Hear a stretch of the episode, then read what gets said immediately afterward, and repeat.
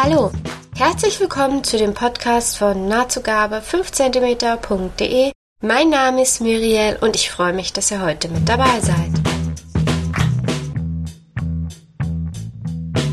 Heute bei meinem Podcast zu Gast ist Maike von Höfteln.de. Sie hat einen wunderbaren Slogan auf dem Blog, nämlich gegen die Verjeansung der Welt und Outdoorjacken in Fußgängerzonen. Mehr Kleider und Röcke braucht die Welt. Hallo Maike. Hallo. Schön, dass du heute dabei bist. Ich finde ja deinen, deinen Blogsprung den total klasse. Wie bist du auf die Idee gekommen, den unbedingt zu nehmen? Die Idee, diesen Subtitel für das Craftland.de zu nehmen, kam daher, dass ich einfach entdeckt habe, dass mehr geht als Outdoor also dass Nähen einfach alles möglich macht, äh, dass man tragen kann, was man will und dass es gar nicht notwendig ist, in dieser Uniform herumzulaufen. Und dann äh, frage ich mich natürlich, warum nähen nicht alle? Warum näht nicht die ganze Welt? Warum laufen die immer noch in diesen beknackten Jacken herum? Ja, kann ich nachvollziehen, weil ich habe genau eine einzige von diesen Outdoor-Jacken und jedes Mal, wenn ich die anhab, komme ich mir vor, weil ich bin ja auch relativ klein, komme ich mir immer so, so vor wie so ein kleines, rundes, aufgeblasenes irgendwas und jetzt halt auch seit ich nähe nee. Denn man fühlt sich anders und ich finde, man geht auch ganz anders mit den selbstgemachten Sachen irgendwie als. Du hast ja auch schon ein paar Jacken und Mäntel. Ich glaube, Johanna, hast du von Farbenmix genäht? Ich habe einige Mäntel mittlerweile schon genäht. Jacken nicht, nein. Also für meinen Wintermantel habe, der nach Johanna Schnittmuster ist von Farbenmix, habe ich zwei Probemäntel genäht und habe danach noch eineinhalb weitere Mäntel genäht.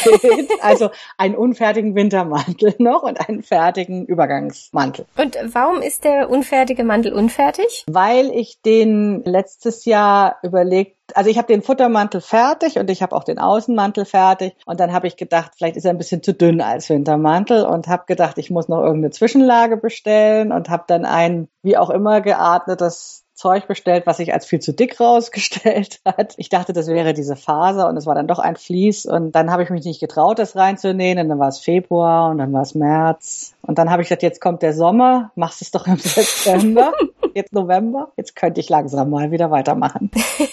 würdest du dann noch eine andere Einlage zu kaufen oder würdest du es mit der jetzt probieren? Nein, also ich würde jetzt, wenn ich jetzt mal wieder nähe, würde ich ihn tatsächlich so zusammennähen, wie er ist und dann einfach noch einen Wintermantel nähen. Das ist dann halt jetzt der zwischen Übergangsmantel und Wintermantel und der ist ja auch dunkelblau und soll ja für Beerdigungen sein. Und heute habe ich einen grünen Mantel gesehen und habe eigentlich gedacht, ich kann gar nicht mehr ohne grünen Mantel leben. Insofern könnte ich auch noch einen grünen nähen. Ja, schön. Zurzeit bist du ja auch gerade am Hosen nähen, gell? Ja. Ich glaube, du hast auch, machst auch irgendeinen Kurs, Schnittmusterkurs oder? Ja, also ich lerne seit Anfang des Jahres, seit Anfang 2014 lerne ich Schnittkonstruktion bei einer ähm, Privatlehrerin und eigentlich war der Kurs beendet, nachdem wir eben äh, einen Kleidergrundschnitt und einen Jackengrundschnitt gemacht haben. Und dann habe ich im Juli eine Hose gesehen, die mich einfach umgehauen hat. Und seitdem will ich unbedingt so eine Hose besitzen. Und habe meine Lehrerin wieder angerufen und habe gesagt, ich jetzt möchte ich gerne noch Hosen nähen lernen. Und als ich das auf Twitter verkündigte, waren alle ganz verrückt nach dieser Idee. Und auf einmal lag das Hosenthema in der Lu Luft. Und deswegen habe ich dann jetzt einen Sue-Along veranstaltet, der sich Hosen Herbst nennt. Jetzt nähen ganz viele Frauen Hosen, nur ich habe noch keine richtig fertig. Aber Finale ist im Dezember und wir haben jetzt ja November, insofern ähm, ist noch alles offen. Ja, zwischen dem Mantelnähen kannst du doch die Hose einschieben. ja, so ist das ja mit den Nähprojekten, dass man doch auch immer wieder ganz neue Projekte findet, die dann unbedingt realisiert werden mussten, wie zum Beispiel letzte Woche ein Hosenrock. Ich wusste vor zwei Wochen noch nicht, dass ich das Bedürfnis nach einem Hosenrock hatte. Plötzlich konnte ich nicht mehr leben ohne Hosenrock und dann muss natürlich Mantel und Hose anstehen. War nähtechnisch jemand schuld, dass du jetzt einen Hosenrock genäht hast oder die normale Umwelt? Äh, natürlich äh, aus der Nähwelt. Also ich habe beim Me-Made Mittwoch vor ähm, zwei Wochen einen Hosenrock gesehen und habe äh, sofort äh, das Schnittmuster bestellt und ja, und dann eben äh, Stoff gewaschen und losgelegt. Aber fertig ist der auch noch nicht. Und was ist es für ein Schnittmuster? Du willst den Namen des Schnittmusters wissen? Ja. Den Hersteller? Das, das weiß ich nicht auswendig. Den Link kannst du dann ja auf deinem Blog angeben. Den kann ich dir dann ja noch nachreichen. Ich habe mich letztes Jahr einen Hosenrock versucht und den habe ich sogar versucht selber mir zusammenzureimen, weil das war ein australisches Schnittmuster von Megan Nielsen. Den habe ich dann selber konstruiert, weil es das Schnittmuster noch nicht zu kaufen gab und so. Ich glaube, ich die Nacht oder zwei Nächte, nachdem ich mir wirklich so die halbe Nacht um die Ohren geschlagen habe, um auf die Idee zu kommen, wie der Schnitt konstruiert wird, veröffentlicht zieht es, dass es jetzt das als PDF gibt. Ich kann mich erinnern an die Geschichte, denn ich lese ja deinen Blog auch schon sehr lange. Schön, freut mich. Genau, das war meine, meine Hosenrock-Story soweit. Ich muss sagen, ich fand es sehr ungewöhnlich, dass gerade du, wenn ich das so sagen darf, so eine Hosenherbstaktion startest, weil für mich warst du immer eine der Frauen, die halt auch sehr gerne Röcke oder vor allen Dingen auch sehr gerne Kleider tragen. Und dann war so die Hosenrock, dann war die Hosenaktion von dir und ich habe gedacht, Mensch, Vielleicht brauche ich auch Hosen. naja, also ähm, spannend wird's ja immer da, wo es weh tut, sag ich gerne bei der Arbeit. Die Hosen waren erstmal absurd tatsächlich in den letzten Jahren. Also ähm, nachdem ich, ich weiß gar nicht, ich glaube, ich trage seit drei oder drei Jahren ungefähr keine Hosen mehr ähm, oder habe sie nicht mehr getragen und habe das aber nie äh, verkündet auf dem Blog. Es gab ja ein paar Frauen, die das zu dem Zeitpunkt getan haben. Ich trage jetzt keine Hosen mehr. Ich hatte das nur positiv formuliert mit meinem Blogmotto, eben mehr Röcke und Kleider tragen zu wollen und habe das aber verschwiegen, dass ich die Hosen verbannt habe, weil ich das erstmal austesten wollte. Und dann hat sich das aber ganz schnell von selbst ergeben. Es war einfach keine tolle Hose in meinem Schrank da und dafür immer mehr schöne Röcke und Kleider. Und dann habe ich die einfach angezogen. Und dann habe ich eben im Juli, am 5. Juli, glaube ich, diesen Jahres, diese Hose gesehen. Ich saß in der Straßenbahn, in der Tram in Berlin und fuhr an dieser Frau vorbei und mir sind die Augen aus dem Kopf gefallen und ich dachte, die muss ich haben. Malst du das dann schnell auf oder wie merkst du dir so eine Idee dann, wenn du irgendwo was siehst? Naja, wenn ich malen könnte, würde ich das malen. Ich, ich kann es nicht. Nein, die war wirklich unvergesslich. Hier vier Wochen ungefähr für mich behalten. Ich habe es niemandem erzählt, weil es auch ein bisschen peinlich war, dass ich, Frau Kraftel, mich jetzt mit dem Thema Hosen beschäftige. Ich dachte dann auch, die lachen alle über mich. Und das Schöne an den Näh-Nerds auf Twitter ist ja, man darf ja die übelsten Geständnisse machen und immer gibt es ein paar, die sagen, ich auch. Ja, wenn du so sagst, dann ich auch. Ja, also es geht. Es, es geht dann doch irgendwas, was vorher vielleicht undenkbar gewesen wäre. Und diese Reaktion auf Twitter hat mich wirklich umgehauen. Also, dass die dann gesagt haben, äh, ja, äh, ich will auch, lass uns doch einen Sualong machen, das fand ich irre, weil das Hosen waren vorher kein Thema. Es waren zwei, drei Jahre in der Nähblog-Szene, gab es nur vereinzelt eben Bloggerinnen, die sich daran abgearbeitet haben an dem Thema. Aber ansonsten war es eigentlich, gab es ein paar Hosen, aber es war nie Thema. Ne? Es waren immer Kleider, hauptsächlich Thema. Und jetzt sind die Hosen da. Mit dem Kostüm Surlong letztes Jahr angefangen. Da hatte ich mir einen Rock zugenäht und dann hatte ich noch Stoff übrig. Ich habe ja, eigentlich wäre eine Hose nicht schlecht. Hab dann mit dem Probeteil angefangen, hab dann erkannt, dass da verdammt viel Arbeit drin steckt und auch von der Denkweise, von der Konstruktion her finde ich es komplett anders, wie wenn ich mir jetzt ein Kleid oder einen anderen Schnittmuster anpasse. Da muss man so viel mehr halt beachten und so weiter. Und meins ist jetzt noch ein wunderschönes UFO, das in der Ecke liegt. Ich habe mich nicht angemeldet, weil den Stoff, den ich dazu rausgesucht habe, ist ein sehr businessmäßig und zurzeit brauche ich keine Businesshosen mehr. Deswegen würde ich die echt nicht tragen, aber ich gucke sehr begeistert bei euch zu, was ihr fabriziert. Also das Spannende an dem Hosenthema ist ja, dass es mit ganz viel Angst verbunden ist. Dass mm, das so klingt, als wäre es ein super fortgeschrittenes Thema, also ist, als wäre es nur für die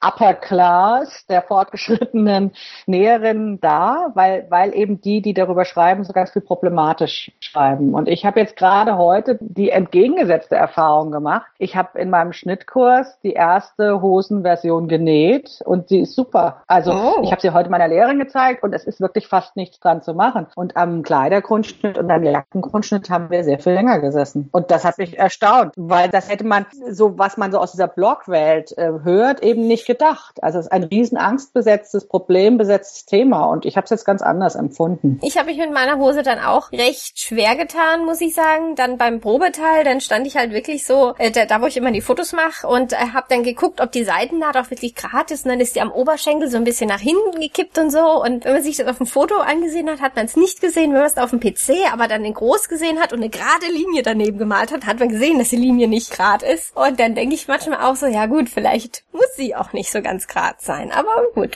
Ja, aber das ist ja das Spannende, finde ich, äh, worüber ich auch meinen letzten äh, Blogpost beim Hosenherbst geschrieben habe. Ich glaube, dass wir zum Teil unglaubliche Perfektionsansprüche haben und ähm, dass dass eigentlich alles, was wir Nähenden nach einem oder zwei Jahren äh, produzieren, besser ist als gekaufte Klamotten. Und dass wir aber immer noch denken, wir müssten noch höher, noch besser, noch schneller sein und unglaublich kritisch sind. Und da plädierte ich im letzten Post für ein bisschen mehr Lockerheit, also für das Verständnis, dass eben zum Beispiel eine Hose entweder im Stehen oder im Sitzen gut ist und dass, dass das auch okay ist und dass man da auch sich nicht dauernd peitschen soll und sagt, oh, es muss noch besser werden. Also ich glaube, wir, wir machen uns da manchmal auch zu viel Druck. Wir wünschen, dass da mehr Lockerheit wieder kommt.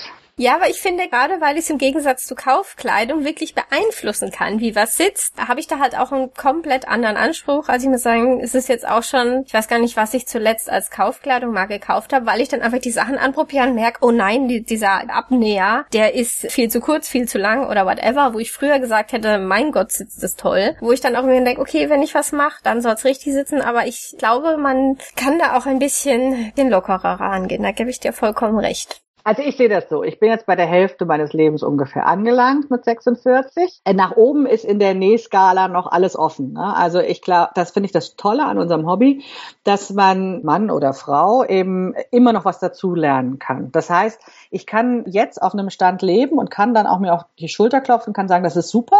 Das ist schon viel toller als das, was ich vorher gehabt habe. Und trotzdem ist die Skala noch nach oben unendlich offen. Also es kann natürlich noch viel superer werden. Und vielleicht werden meine Hosen, die ich mit 55 nähe, besser als jetzt oder mit 65. Aber die Frage ist, ob ich mich jetzt mit 46 dafür fertig machen muss, dass irgendwie da noch eine Falte ist oder eine Naht schief ist. Da gebe ich dir recht. Vor allen Dingen, meistens sieht es ja echt kein anderer. Und es ist auch oft so, wenn wir dann Nähtreffen haben und ich stehe dann da vorm Spiegel und denke so, ach je, das sieht jetzt aber ganz scheppelig aus. Und die anderen, die eigentlich auch ein sehr geschultes Auge haben, wo ich weiß, die mir auch ehrlich antworten, wenn es so wäre oder mich dann auch verbessern, wenn es mal so ist, dann das oft nicht sehen, wo ich dann auch denke, ja, aber ich sehe es, ich sehe es.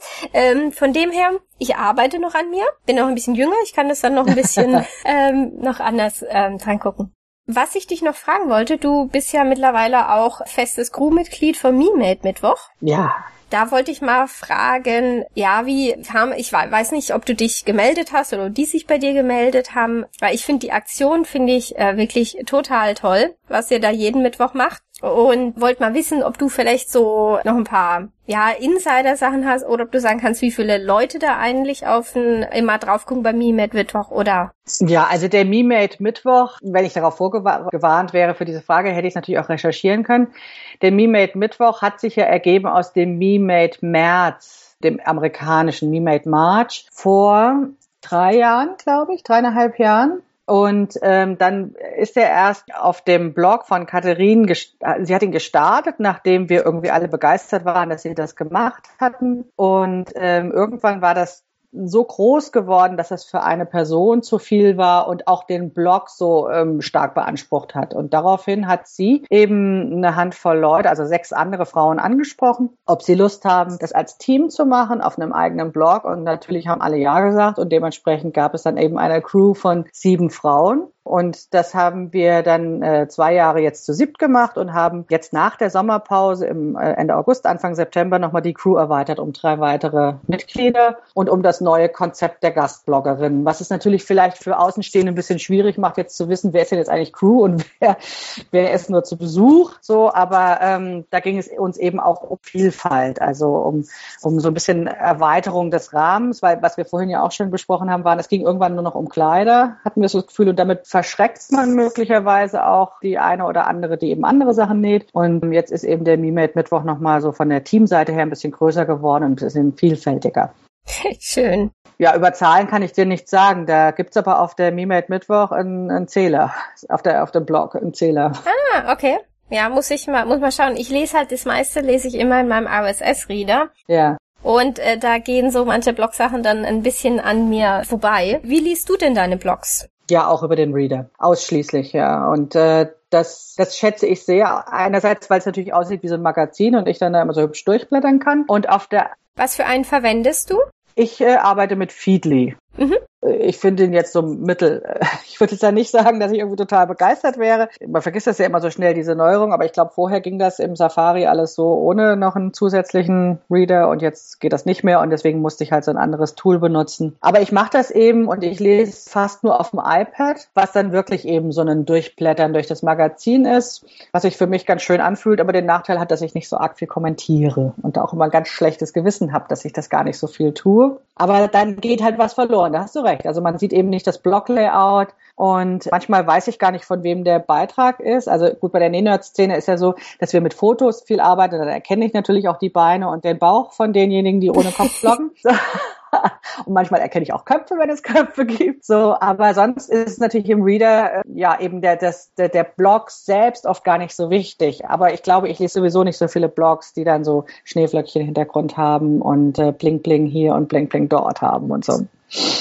Wie kamst du auf die Idee mit deinem Blog? Also ich habe mal geguckt, was so eine deiner ersten Posts ist. Da hast du geschrieben, dass du 2003, glaube ich, schon mal einen Blog hattest und dann aber 2010 wiederum anderen, also den jetzt aufgemacht hast, sein jetzt? Nein, ich blogge seit 2003 durchgängig, aber unter verschiedenen äh, Namen und Themen. Ich habe das 2003 entdeckt äh, mit dem Bloggen. Ich habe vorher auf der Brand 1 Mailingliste gemailt und äh, viel früher noch gechattet. Also ich bin schon seit 1997 im Internet und treffe irgendwelche Leute, die ich nur aus dem digitalen Raum kenne und so. Und 2003 habe ich eben erfahren von den Blogs und eine Woche später hatte ich meinen eigenen und ähm, finde das eben eine ganz tolle Art und Weise, ich nenne das immer unfertige Gedanken äh, zu teilen. Aber Blog ist halt unfertig so. Also und Blog ist, da schreibe ich einfach rein, völlig hemmungslos, meine Gedanken und probiere aus, ob es für Leute relevant ist und wie sie darauf reagieren. So und, und, das Tolle ist, dass tatsächlich, obwohl das Internet so groß ist, man irgendwelches Feedback bekommt und obwohl die Gedanken nur unfertig formuliert sind. Manchmal mehr, manchmal weniger. Also was ich an deinem Blog auch so mag, ist, dass du halt wirklich einfach, du präsentierst jetzt nicht nur, sag ich mal, fertige Sachen und sagen so, ja, hier ist jetzt mein neuer Rock und der ist es der Schnittmuster XY,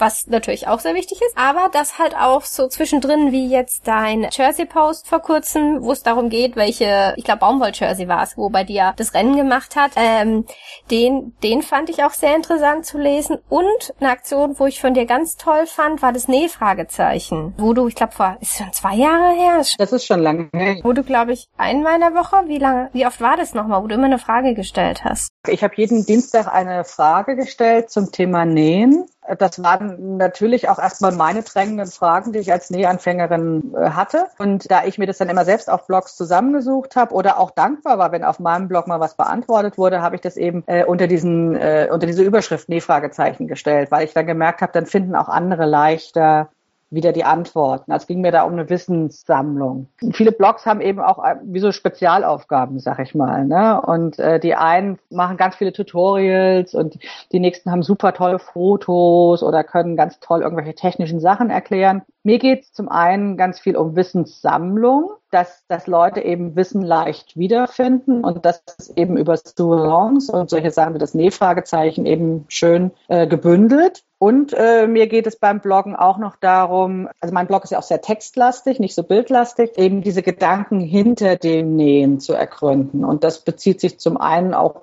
auf Material, was du eben angesprochen hast mit Baumwoll-Jersey zum Beispiel. Aber mir geht's ja eben auch ganz viel um Körperwahrnehmung, Körperformen, Selbstakzeptanz und so diesen Bereich, der dahinter liegt.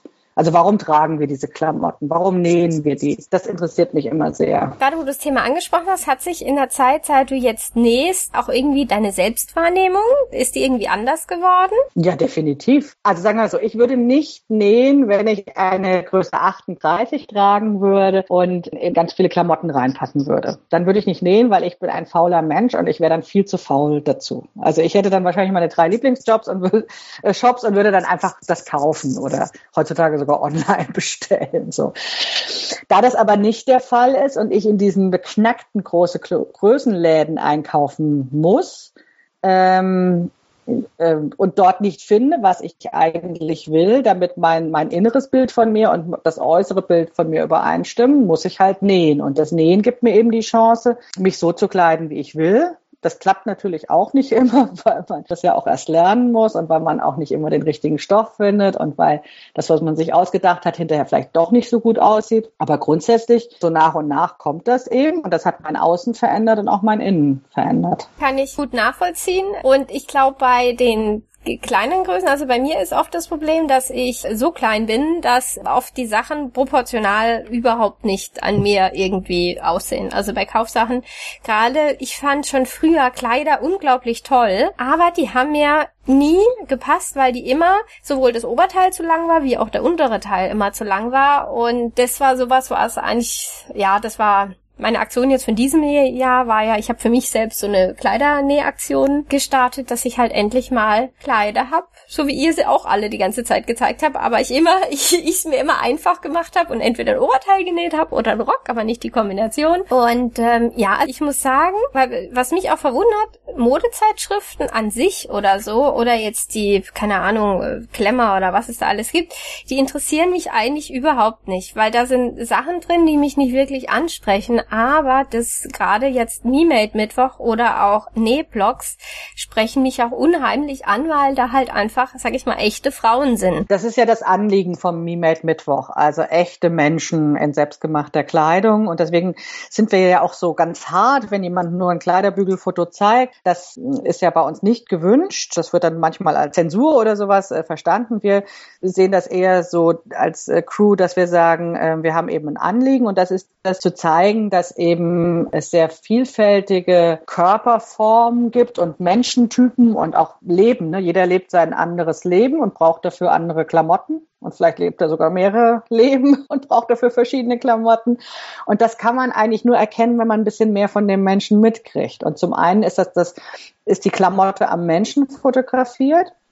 Und ich glaube, was auch noch dazu kommt, ist eben der Charme von Blogs, dass der Mensch eben dazu auch noch sichtbar wird. Und in, in Magazinen ist es halt das Model auch nur ein Kleiderbügel, ne, ein Kleiderständer. Und da muss es nicht unbedingt dann so gut dran sitzen, das Kleidungsstück. Ja, und wir wissen nicht, ob es funktioniert, ne? Also, also ich möchte bei einem Kleidungsstück auch wissen, ob es funktioniert, ob es, ob es in das Leben passt, ne? Und manchmal, wenn dann Frauen schreiben, ich habe mir jetzt ein Traumkleid genäht und ich bin auch ganz glücklich und sieht schön aus, aber ich ziehe es nie an oder sowas, das sind die Geschichten, die mich auch interessieren. Also so eigentlich auch eher so die bewährten Kleidungsstücke. Also ich, ich finde es klar, dass alle bei Mimet Mittwoch immer gerne die neuen Sachen zeigen und weil sie stolz drauf sind und sagen, oh, ich habe jetzt das genäht. Aber eigentlich mich interessiert viel mehr zu sagen, ich habe eine olle Klamotte aus dem Schrank geholt, die habe ich vor zwei Jahren genäht und ich kombiniere sie jetzt anders und wow, auf einmal passt sie ganz toll in mein Leben oder ich habe jetzt rausgefunden, warum das nicht funktioniert und so. Also auch die Misserfolgsgeschichten finde ich spannend, aber das trauen sich halt auch nicht immer alle zu zeigen, aber ich hoffe,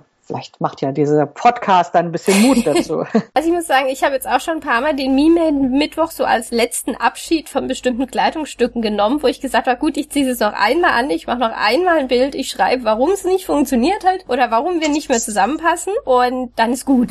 Ja, das finde ich wunderbar, weil das ist ja auch ganz viel Lernen, was wir dadurch haben. Ne? Also vielleicht kann ich nicht eins zu eins das übernehmen, was du über dich, dein Kleidungsstück und dein Leben schreibst und trotzdem macht es mir vielleicht Mut, bestimmte Sachen nochmal rauszuholen oder auch wegzuwerfen, was ja beides Vorteile birgen kann. Also mich interessieren diese Geschichten. Mehr davon bitte. Gerne doch. Weil ich habe gesehen, du hast am Anfang, glaube ich, auch recht viel Farbenmix genäht und dann irgendwann, glaube ich, nicht mehr.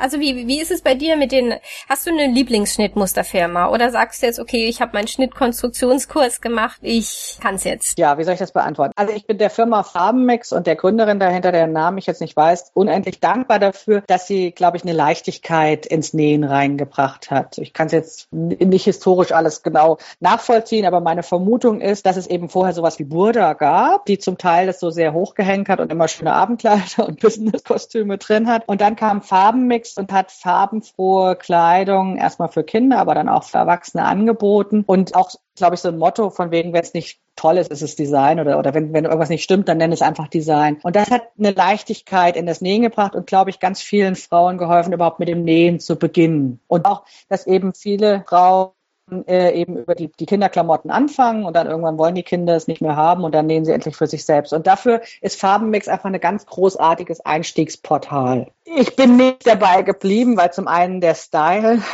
nicht unbedingt meiner ist, der dann da hauptsächlich aus diesen Schnittmustern genäht wird. Und weil ich eben über den Me Made Mittwoch diesen anderen äh, Stil eben auch entdeckt habe mit den Kleidern und so ein bisschen dieses, diese Retro-Kleider auch, wobei ich das für mich auch nie ähm, haben wollte, dass ich jetzt irgendwie jetzt so eine, so eine totale Re Retro-Ecke komme. Also ich habe da überhaupt keinen Perfektionsanspruch, dass irgendwas exakt 50er oder 60er sein muss. Da habe ich gar keine Lust drauf, sondern mir gefällt nur grundsätzlich dieser Stil. So, du hast aber gefragt nach Lieblingsschnittmuster oder Lieblingsschnittmusterfirmen. Das habe ich nicht. Ich habe eigentlich auch relativ wenig Schnittmuster gekauft in den letzten Jahren, weil sie mir sowieso nicht gepasst haben. Also weil das äh, sowieso, egal ob das jetzt amerikanische oder deutsche oder was auch immer für Schnittmuster waren, einfach die, die mir gefallen haben, immer nur in der kleineren Größe da waren, äh, als ich das wollte. Und das heißt, ich habe dann immer nur mal vereinzelt welche gekauft und musste dann immer sehr viel äh, Zeit darin stecken, die zu vergrößern. Und ich wünschte, ich könnte jetzt antworten zu sagen, es gibt Firma XY, die auch äh, in meiner Kleidergröße total tolle Schnittmuster macht, aber das gibt es nicht. Also Colette versucht sich jetzt ja gerade an den größeren Größen, aber da habe ich noch nichts ausprobiert.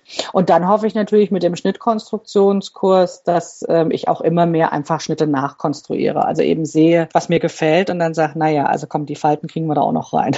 Oder was auch immer dann das Design-Element ist. Und dann eben aus An Schnitten, die ich habe, aus Zeitschriften oder aus Einzelschnitten, die ich gekauft habe, dann sowas zusammen zu basteln. Aber witzigerweise habe ich dieses Jahr so viel Schnittmuster gekauft wie eigentlich noch nie. Ich weiß nicht genau, woran das liegt liegt. Also jetzt die Schnittmuster oder Zeitschriften dann? Na, witzigerweise habe ich relativ viele Indie-Schnittmuster auch gekauft. Ich glaube, weil ich einfach ein Fan von Existenzgründern bin. Also ich finde es immer toll, wenn Leute sich selbstständig machen und den Mut aufbringen, was auf die Beine zu stellen. Und ich, mir fällt es dann schwer, ähm, sowas auch auszuleihen oder so. Ne? Und dann denke ich immer, nee, dann äh, kaufe ich das jetzt. Das ist geistige Arbeit, die auch bezahlt werden will. Und wenn man das über PayPal machen kann, bin ich relativ großzügig. Also dann ist eben auch sehr schnell dieser berühmte Bestellfinger aktiviert. Ich finde es total toll, dass es jetzt auch so viele Independent-Schnittmusterfirmen gibt. Und da finde ich das Tolle daran, dass man halt auch die Leute dahinter mal sieht. Die blocken ja dann meistens auch noch über ihre Schnitte und machen ihre Surlangs oder so. Und das finde ich halt auch persönlicher, wie jetzt ein Burda-Schnitt oder ein Vogue-Schnitt oder so, wo halt einfach nur das Gefühl hat, da steckt so eine, so eine riesen Firma, so ein Konstrukt dahinter. Und das andere ist für mich halt, ja, einfach eine persönlichere Sache. Auch die Marketingmasche funktioniert. Ich hätte das jetzt als Marketingmasche gesehen, nach dem Motto, die nutzen halt ihre Social Media Kanäle, um ihre Sachen zu verkaufen, weil sie nicht so ein Budget haben wie vielleicht Burda oder die großen Musterhersteller. Die machen es eigentlich fast besser, weil es, ja, eben, also ich finde halt wesentlich persönlicher rüberkommt oder man auch, ja, das, das Gefühl hat oder mit denen, sage ich mal, auch reden kann und jetzt nicht einfach irgendjemand erwischt, weil man jetzt da irgendwas hinschreibt oder ein ähm, Problem hat. Von dem her, ja, ich bin mal gespannt, was sich da noch alles tut mit den Independent-Schnittmustern. Ja, muss man mal schauen.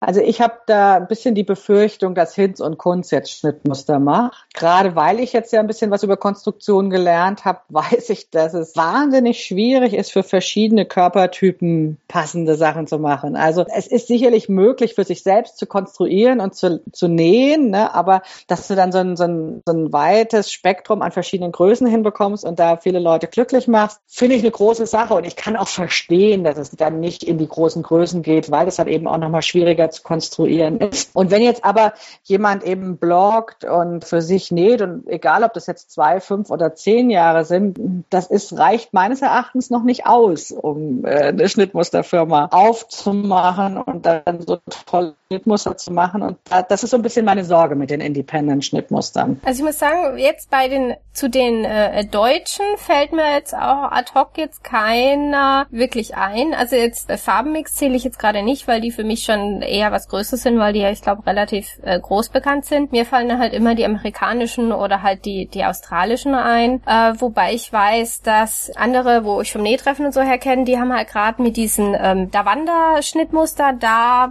kann man Pech haben. Und ähm, da saßen wir dann auch manchmal beim Nähtreffen, sag ich mal, zu fünft um einen Schnitt herum, um herauszufinden, was zum Teufel das jetzt soll. Und teilweise haben dann auch ganze Schnittteile gefehlt. Und also da gab es schon mysteriöse Dinge, die da passiert sind. Naja, also ich will jetzt das nicht schlecht reden mit den Independent-Firmen. Aber also ich würde mir auch wünschen, dass da auch gerade auf Deutsch irgendwie dann noch was, so ein großer Coup kommt. Hab da bis jetzt aber auch noch nichts wirklich Überzeugendes gefunden. Aber eben auch wenig ausprobiert. Also bin ich vielleicht auch die falsche Ansprechpartnerin dafür. Da haben andere sicherlich mehr gemacht. Und äh, um das jetzt mal auch vorsichtig zu formulieren, ich glaube, dass das auch schon mehr im Shirt-Bereich stattfindet. Ne? Also dass da vielleicht in der deutschen Nähszene ähm, tatsächlich auch so eine Vorliebe für urbane Joggingmode besteht und dementsprechend die Schnittmuster dann einfach auch das Angebot so ist, dass ich das noch nicht direkt äh, ausprobieren wollte, weil ich ja noch nicht diesen Hang zu Baumwolljersey hatte. Das heißt, jetzt, wo du Baumwolljersey entdeckt hast, könntest du äh, schwach werden oder hast du da schon deine bevorzugten Schnitte, die du dann daraus zauberst? Ich habe zwei Shirts genäht, zwei Schnitte,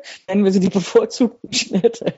Nein, ich weiß es nicht. Also auf nein, sagen wir mal so, was für mich das Aha mit dem Baumwoll-Jersey und dem Shirt war, ich neige ja dazu, manchmal äh, Spaß durch Lästern zu haben und da muss ich doch einfach gestehen, da wo ich vielleicht vorher nicht genau hingeguckt habe oder was ich äh, als uninteressant abgetan habe, weil vielleicht zu bunt und zu farbenfroh oder sowas, da würde ich jetzt mit den neuen Erkenntnissen nochmal die Schublade aufmachen und genauer hingucken und sagen, naja, man kann es ja vielleicht auch in einem anderen Farbspektrum oder Musterspektrum nähen und mir das nochmal angucken. Also ich glaube, da habe ich ein bisschen arrogant drüber weggeguckt die letzten zwei, drei Jahre, weil ich ein anderes Interesse hatte. Und da bin ich jetzt durchaus lernbereit, ähm, nochmal genauer hinzugucken. Es sei denn, ich kriege in drei Wochen wieder eine andere Idee. Also das ist ja das ist ja schon so, dass nicht stabil ist, weil es eben ein Hobby ist. Also ich nähe nach dem Lustprinzip und es geht darum, meine Wünsche zu verwirklichen. Und wenn ich in fünf Wochen nicht mehr leben kann ohne, dann muss ich das wohl nähen. Also aktuelles Thema auf Twitter war ja eben nicht das, äh, die Ergänzung zu Weihnachtskleid, der Weihnachtsbademantel und der Weihnachts, das Weihnachtsnachthemd. Ich hatte bisher noch nicht darüber nachgedacht, Nachthemden zu nähen, aber why not? Ich meine, wir haben Badeanzüge versucht, also wir haben Kleider, wir haben Mäntel, wir haben Hosen, wir haben Dirndl. Warum jetzt nicht mal Nachthemden? Ne? Also uns ist nichts fremd. Aber das finde ich halt auch das Schöne, dass halt jemand kommt mit einer, nenne ich es jetzt mal gerade die, die Idee heute mit den mit den Weihnachts äh, Weihnachtshausmänteln oder ich weiß gar nicht, wie, wie das gerade war, die ist eigentlich relativ abstrus und wenn ich damit mit jemand aus meinem, nennen wir es mal, normalem sozialen Umfeld reden würde, die würden mich angucken und sagen, ey, Entschuldigung, warum zum Teufel? Und dann sagt das jemand, der auch näht, ja, und dann denkt man so, ah ja, eigentlich. ja, genau. Eigentlich wäre das ja ganz praktisch. Ja, also ich meine, das ist, also dieser, dieses, dieses Virale, dieser Ansteckungsgrad in Nähnerdkreisen ist schon, ist schon heiß. Und ich glaube auch, dass das über Twitter nochmal ein, ein Stück schlimmer geworden ist. Also auf der Blog-Ebene hatte das irgendwie immer noch so eine Zeitverzögerung, weil ja jemand mit dem Pro Projekt erst schwanger geht und es dann nähen muss und dann zeigt und das, das sind ja ein paar Monate vergangen. Aber Twitter ist so Echtzeit und äh, wir Nähnerds sind jetzt ja oft seit zwei Jahren auf Twitter und auch mittlerweile sehr etabliert, habe ich das Gefühl. In den letzten zwölf Monaten hat sich das sehr fest etabliert. Diese Nähnerd-Gruppe auf Twitter ist zwar offen, aber reger Austausch und, und dann sind solche Ideen einfach ganz schnell da. Ne? Und dann wird auch so ein Surlong unheimlich schnell realisiert. Also von dieser Idee, man könnte doch mal, und oh, finde ich ja doch ganz aufregend, bis wir haben ein Logo für den Surlong designt, das äh, dauert in der jetzt irgendwie nur noch so zwei, drei Tage. Und, und das ist heiß. Also ich finde das total spannend. Ich finde das äh, absolut gut es, es wird dann manchmal ein bisschen viel. Ne? Ich hatte das Gefühl, im Sommer hat mir ein bisschen so eine Anhäufung von Aktionen da kann man dann nicht mehr bei jedem Sue-Along mitmachen. Aber ja, also dass da so eine Energie drin ist, finde ich total spannend und schön. Vor kurzem hat ja die Frau 700 Sachen, die hatte ja einen Stoffwechselstoff bekommen und dann hatte die, ich glaube, es war auch auf Twitter, einfach nur ein Foto gezeigt von so einem äh, Tellerrock mit Trägern dran, ja? Ja. Der Trägerrock. Und ich hatte bis zu dem Moment noch nie darüber nachgedacht, ob ich einen Rock mit Trägern brauche. Und ich habe diesen Rock gesehen und ihre Idee gelesen, habe gedacht, ich brauche das sofort. Und wir waren zu dem Zeitpunkt, wir waren noch in Urlaub gewesen, wir waren auf der Rückfahrt im Auto, ich saß im Auto und habe meine Idee aufgemalt in meinem Buch, habe dann Sachen zusammengesucht, hatte dann wieder zurückgetwittert mit der Idee und dann kamen die, kamen die dann auch ganz toll an und dann, ich glaube am gleichen Abend saß ich noch da und habe mich mit der Schnittkonstruktion von dem Ding beschäftigt, obwohl ich eigentlich andere wichtigere Projekte gerade da hatte, aber das war halt plötzlich da, dieses Projekt und das, das musste ich dann machen. Aber das ist doch magisch. Ich meine, das ist doch was, das, was wirklich auch glücklich macht. Also wenn jetzt also nehmen wir mal an andere Menschen, normale Menschen, nicht Näh-Nerds, sehen im Fernsehen, auf der Straße, in einem Magazin irgendwas und sagen, ich kann jetzt ohne eine Schlangenleder-Leggings nicht mehr leben oder sowas, ja, dann müssen die eben äh, losgehen und müssen diverse Geschäfte abklappern und deswegen gibt es ja auch diese furchtbaren Einkaufszentren und Einkaufsstraßen und wenn sie in einer kleineren Stadt leben, müssen sie vielleicht noch in die größere Stadt fahren oder, oder, oder, ne, und müssen das dann suchen und müssen das dann finden. Ich sage jetzt nicht, dass wir mit dem Nähen alles erreichen können, weil manchmal sucht man dann unbedingt ein rot-graues Karo und findet nur grün-graue Karos oder so. Also es ist auch nicht immer alles perfekt, aber grundsätzlich sind wir relativ schnell in der Lage, irgendeine verrückte Idee zu realisieren und zu überprüfen, ob das was für uns ist und zum Leben passt oder auch nicht. Und das ist total irre. Ich meine, das Problem ist natürlich, dass wir das dauernd haben. Also, dass wir gar nicht mehr Fernsehen gucken können, ohne auf die Klamotten zu achten, dass wir stieren Blickes auf der Straße irgendwelchen Leuten hinterherlaufen oder gucken, um zu gucken, wie die Schnittführung ist bei irgendeinem interessanten Blazer oder so. Das sind natürlich die Nebenwirkungen. Aber grundsätzlich würde ich das erstmal als eine ganz große Magie und, und Chance bezeichnen. Das finde ich genauso. Und gerade mit dem Projekt, mit den Surlongs, wo du gesagt hast, zum einen bringen mir Surlongs echt unheimlich viel, weil ich dann Projekte auch fertig mache in der Regel.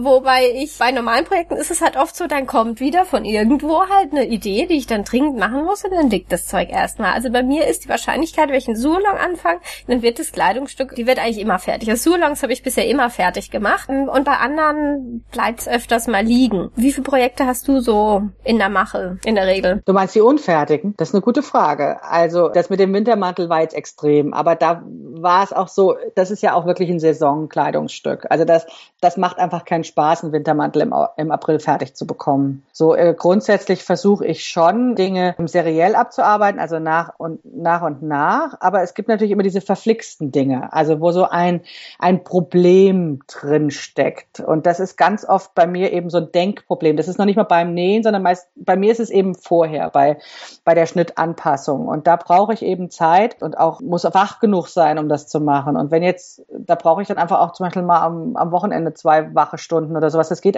nicht immer abends. Insofern habe ich mh, eigentlich nicht so viele unfertige Sachen rumliegen, weil die UFOs sozusagen Denk-UFOs sind. Ich glaube, bei mir ist tatsächlich so der Prozess des Schnittvorbereitens einfach länger als bei vielen anderen, die dann hinterher mit Änderungen behaftet sind. Und wenn man dann keine Lust auf Änderungen hat, dann liegen natürlich die UFOs rum. Aber habe ich natürlich auch. Und zwar immer, UFOs habe ich immer dann, wenn ähm, ich eine Fehlentscheidung getroffen habe. Also wenn Schnitt und Stoff nicht zusammenpassen oder wenn es einfach an mir nicht so dolle aussieht, wie ich mir das erträumt habe oder so. Und dann habe ich keinen Bock, es fertig zu machen. So, das gibt es auch. Also das sind, aber ich glaube, damit müssen wir ja auch leben, dass wir, dass wir Ausschuss produzieren. Also, weil wir sind einfach keine Profis und können das alles vorhersagen. Und vielleicht passiert das den Profis auch, aber die müssen es nicht selbst anziehen, sondern die hängen sie die Kollektion rein. Früher gab es bei mir auf dem Blog eigentlich auch gar keine, keine UFOs, bis ich irgendwann mal angefangen habe, auch äh, zwischendrin jetzt zu blocken, während ich wo dran bin. Und dann denke ich immer so, oh, hoffentlich fällt es das keinem auf, dass, es,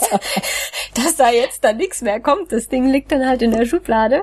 Ja, aber manchmal ist es dann auch schön, wenn man dann so eineinhalb Jahre später dann schreibt, schreibt, ach übrigens, ich bin jetzt mal fertig. Ja, naja, wir, wir sprachen ja vorhin über die Moden. Das Problem ist ja tatsächlich, dass es äh, in unserer Welt eben auch Moden gibt und dass man dann eben nicht mehr leben kann ohne das andere und so. Und dann überholen sich natürlich manchmal auch Teile. Ne? Also ich habe, ich gestehe, ich habe zum Beispiel noch einen äh, unfertigen Acht-Bahnen-Rock im Schrank hängen aber die mag ich auch gar nicht mehr anziehen. Ich habe irgendwie, ich glaube vor zwei oder vor drei Jahren habe ich einen acht Bahnenrock nach dem anderen genäht, fand die total super, weil die zu meinem Leben und meinem Selbst Selbstbild als patente Mutter passten. Und ich habe überhaupt keine Lust mehr, jetzt die patente Mutti zu sein, sondern ich bin jetzt jemand anders und mag dann viel lieber mit meinen Tellerröcken Röcken und dem Kostümchen durch die Gegend schwingen. So. Und dann ist natürlich das fatal, wenn so ein Ding ungesäumt ist. Ne? Das bleibt halt jetzt im Schrank hängen, weil es ist, es, es passt nicht mehr im Moment zu meinem Leben. Und mal gucken, wenn es wieder zu meinem Leben vielleicht passt, ob es dann noch über die Hüften passt. Das werden wir dann sehen. Ich finde die Tellerröcke an dir und gerade mit deinem Petticoat finde ich klasse. Danke. Dem her. Für, für diesen Blogpost darf ich ein Foto von dir nehmen und ich denke, ich nehme das eine, das ist glaube ich roter Rock, zum Blumenrock war es glaube ich, so Blumenrock. Blumenrock. Ja. Genau, also den, den fand ich ganz toll. Wo du noch mal das Schrägband abmachen wolltest. Irgendwas hast du geschrieben von dem Schrägband. Ach so, der, der schwarzgründige Blumenrock, ja, der ist sozusagen. Ach, ist schwarzgründig? Ja, schwarz mit Sorry. Blumen. Ja, nee, mein Lieblingsrock, das dachte ich dir, das ist zuerst, meinst du, ist der rote Rock. Ich weiß nicht, warum Dann suche ich den raus. Lieblingsrock ist. Aber ähm, das ist tatsächlich mein Lieblingsrock und ich glaube, ich habe ihn auch schon dieses Jahr sehr oft verblockt in verschiedenen Kombinationen, aber ich habe ihn auch dauernd an. Also das ist, das finde ich auch ganz fatal und das würde ich mir wünschen, dass ich da noch mehr lerne in den nächsten Jahren. Ich würde gerne treffsicherer voraussagen können, was Lieblingsteile werden und was nicht.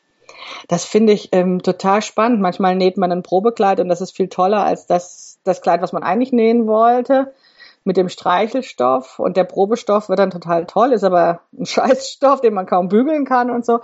Also da hast du irgendwie noch so ein bisschen mehr Treffsicherheit bekommen. Das würde mir sehr gut gefallen. Aber vielleicht muss man uns mit Humor sehen und eben damit leben, dass manche Sachen eben toll sind und manche nicht. Ja, ach, das war jetzt, das war jetzt ein sehr schönes Schlusswort, muss ich sagen. Das gefällt mir. Oh, dürfen wir noch mal sprechen irgendwann? Das war sehr nett. Aber natürlich. So, das war der Podcast mit Maike von crafteln.de. Ich würde mich sehr über eure Rückmeldungen zu dieser Podcast-Folge freuen. Hinterlasst mir doch einfach einen Kommentar. Vielen Dank. Beim nächsten Mal ist Mechthild von vonmema.de mein Gast. Wir sprechen unter anderem über unsere Lieblingsnähbücher und Nähwunschzettel. Tschüss!